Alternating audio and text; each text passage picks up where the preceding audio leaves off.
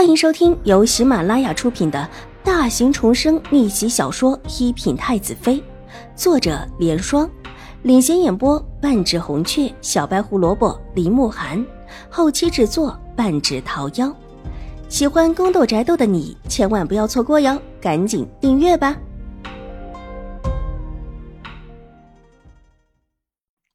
第九百一十八集，小姐。奴婢看到了之前住在那边的那位莫姑娘，就是听说已经住了五年之久的那位，打扮样子完全不同，但奴婢一眼看过去还是认了出来。她和大小姐两个相谈甚欢，因为那边没人，奴婢不敢靠过去，听不清楚他们说什么，但两个人很高兴。之后舒淇还带着莫姑娘身边的丫鬟拿了一卷画回来。青儿向邵婉如禀报道：“她是跟在邵颜如身后回来的。”不过她是一个粗使丫鬟，是整个院子里最不起眼的一个，而且身手灵敏，即便是跟在邵颜如的身后，她也不会发现。莫姑娘，是之前捉到外祖母面前的那位莫姑娘。邵婉如的脸色缓缓的沉了下来，水眸流转了一下，停了手中的木鱼。对，就是那个，她的样子不像是当时在山上的农家女的样子。打扮像位小姐，身后还跟着两个丫鬟，拿了画卷之后就离开了。邵婉如沉默了，总觉得这里面不简单，不只是一卷画的事情。那卷画，之前普善师太要送给邵颜如的那个，在邵颜如的手中没放多久就被人要走了，而邵颜如也是二话没说就给了，甚至言谈甚欢。邵婉如轻轻的低语了一句：“说起拿话的时候，玉洁早就看到了，已经把事情禀报给了邵婉如。小姐，那画普善师太不是要给大小姐，要给的应当就是这位莫姑娘。不过当时王爷的人已经出现，普善师太不便直接给，就托了大小姐。”星儿眼睛转了转，把一系列怪异的事情串了起来，但说完这些，又觉得不太可能。这事儿似乎不应当这么传起来。普慎师太的话又不是见不得人，也可以托其他的女尼留下来给莫秋怡，又何必转了一个大圈子？而且看大小姐的样子也很意外，所以事先也没让舒淇把话带着。他当时离得远，但还是看到莫秋怡似乎拿了什么给邵颜如看了一眼，之后邵颜如才会同意让舒淇去拿画卷。这是还有什么凭证在里面吗？一幅画而已，需要这么的认证吗？那幅画应当是要给莫秋怡的。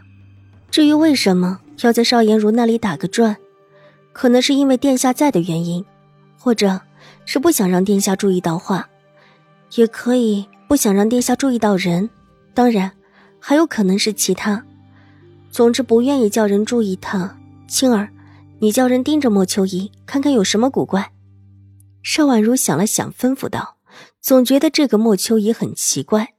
原本以为她偷偷下山去了，自此之后若是发生了什么，也跟自己无关。但眼下显然是自己想错了。就看他的丫鬟在院子里一个劲的往自己这边张望，甚至还偷偷的想要过来看看，就知道这莫秋怡是关注自己的。”不管他现在是什么身份，跟自己却是风马牛不相关的，又怎么会特意的拿画的时候关注自己到这种程度？往日里两个人也没有什么交往，最多遇到的时候，他向自己行一个礼，自己微笑点头，怎么就突然间这么的关注呢？再想起当日他跪求外祖母的事情，总觉得这里面事情猫腻特别的多。是小姐，奴婢一会儿就去办。小姐，奴婢觉得昨天奴婢和曲月遇到的事情，莫不是，莫不是也是因为奴婢和曲月手中的两张画？